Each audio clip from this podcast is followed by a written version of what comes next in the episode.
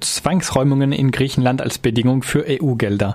Eine weitere Auszahlung der vereinbarten Kredite an die griechische Regierung stockt wegen Uneinigkeiten über Zwangsräumungen.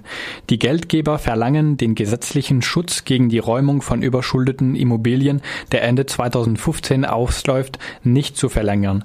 Premierminister Alexis Tsipras hingegen will an der Regelung festhalten, die Immobilien im Wert von unter 200.000 bzw. 250.000 Euro Euro bei Ehepaaren von Zwangsräumungen wegen versäumter Zahlungen ausnimmt. Das Problem betrifft momentan rund 300.000 300 Griechinnen und Griechen, ergab eine Überprüfung der Europäischen Zentralbank. Die griechischen Banken säßen demnach auf faulen Krediten in Höhe von über 100 Milliarden Euro. Die Geldgeber fordern jetzt, die Höchstgrenze, bis zu der Immobilien vor Zwangsräumungen geschützt sind, drastisch auf 120.000 Euro zu senken. Für viele Griechinnen und Griechen ist das Eigenheim der letzte Vermögenswert, der noch einigermaßen die, stabil die strikten Sparmaßnahmen überstanden hat. Zehntausenden würde der Verlust ihres Hauses drohen, sollten sich die Geldgeber mit ihren Forderungen durchsetzen. Tsipras kündigte eine Lösung für diese Woche an.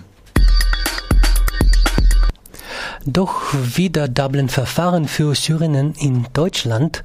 Am gestrigen Dienstag erklärte das Bundesministerium überraschend, dass bereits seit dem 21. Oktober wieder das Dublin-Verfahren bei syrischen Staatsangehörigen angewendet werde.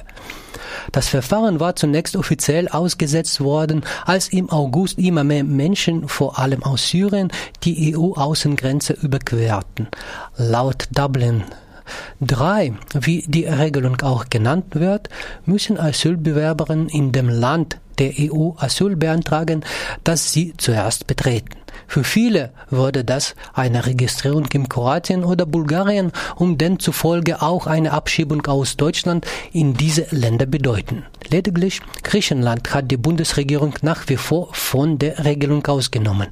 Allerdings sind die Zahlen derer, denen die eine Abschiebung droht, zunächst gering, weil sie August die wenigsten Flüchtlinge in den Ländern auf der Balkanroute registriert wurden und die chaotische Lage dort eine sogenannte Rückführung schwierig macht. Sowohl die SPD als auch der Chef des Bundesministeriums für Asyl und Migration, BAMF, reagierten überrascht und erklärten, sie seien nicht von Innenminister de Maizière informiert worden.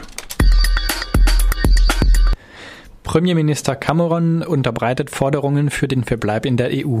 Ebenfalls am Dienstag hat der britische Premierminister David Cameron von den konservativen EU-Ratspräsident Donald Tusk seine Forderungen für einen Verbleib Großbritanniens in der EU unterbreitet. Dazu gehören unter anderem eine Zusicherung, dass der europäische Binnenmarkt auch weiterhin für Länder ohne Euro bestehen bleibt, eine sogenannte rote Karte, mit der nationale Parlamente EU-Entscheidungen blockieren können und die Ausnahme Großbritanniens Großbritanniens von einer stärkeren Integration der EU. Außerdem verlangte Cameron den Abbau von Regulierungen bezüglich der Wettbewerbsfähigkeit und die Begrenzung von Sozialleistungen für Zuwanderer aus anderen EU-Ländern. Als Gegenleistung wird Cameron sollten die Forderungen der Regierung ange angenommen werden, den Britinnen und Briten vor dem Referendum empfehlen, für einen Verbleib in der EU zu stimmen. Vor allem die Begrenzung der Sozialleistungen für EU-AusländerInnen ist in Großbritannien ein großes Thema. Dorthin sind nach der Osterweiterung besonders viele polnische MigrantInnen eingewandert, die allerdings in vielen schlechter bezahlten Dienstleistungsberufen arbeiten und selten länger als und selten länger auf Sozialhilfe angewiesen sind. Laut den Plänen der Regierung sollen EinwandererInnen erst vier Jahre Steuern zahlen müssen, bevor sie Anspruch auf die volle Höhe der, Sozi der Sozialleistungen erhalten. Auch das Kindergeld soll nicht mehr ins Ausland überwiesen werden. Über die Forderungen soll nun sechs Wochen verhandelt werden. Danach wird Cameron voraussichtlich seine Empfehlung für das Referendum 2017 aussprechen. Portugiesische Regierung gestürzt.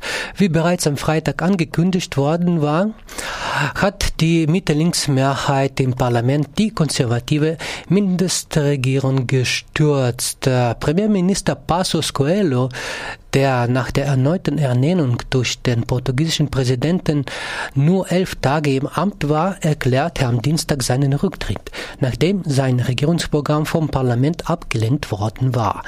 Jetzt könnte erstmal eine Koalition aus Sozialisten, linken Block, Grünen und Kommunisten die Regierung stellen.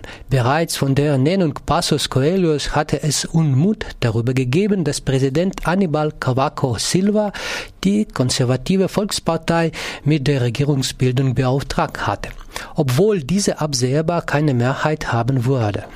Zunächst Bleibt allerdings abzuwarten, ob der Präsident nun die Sozialisten zur Regierungsbildung auffordert oder vorerst eine Technokratenregierung einsetzt.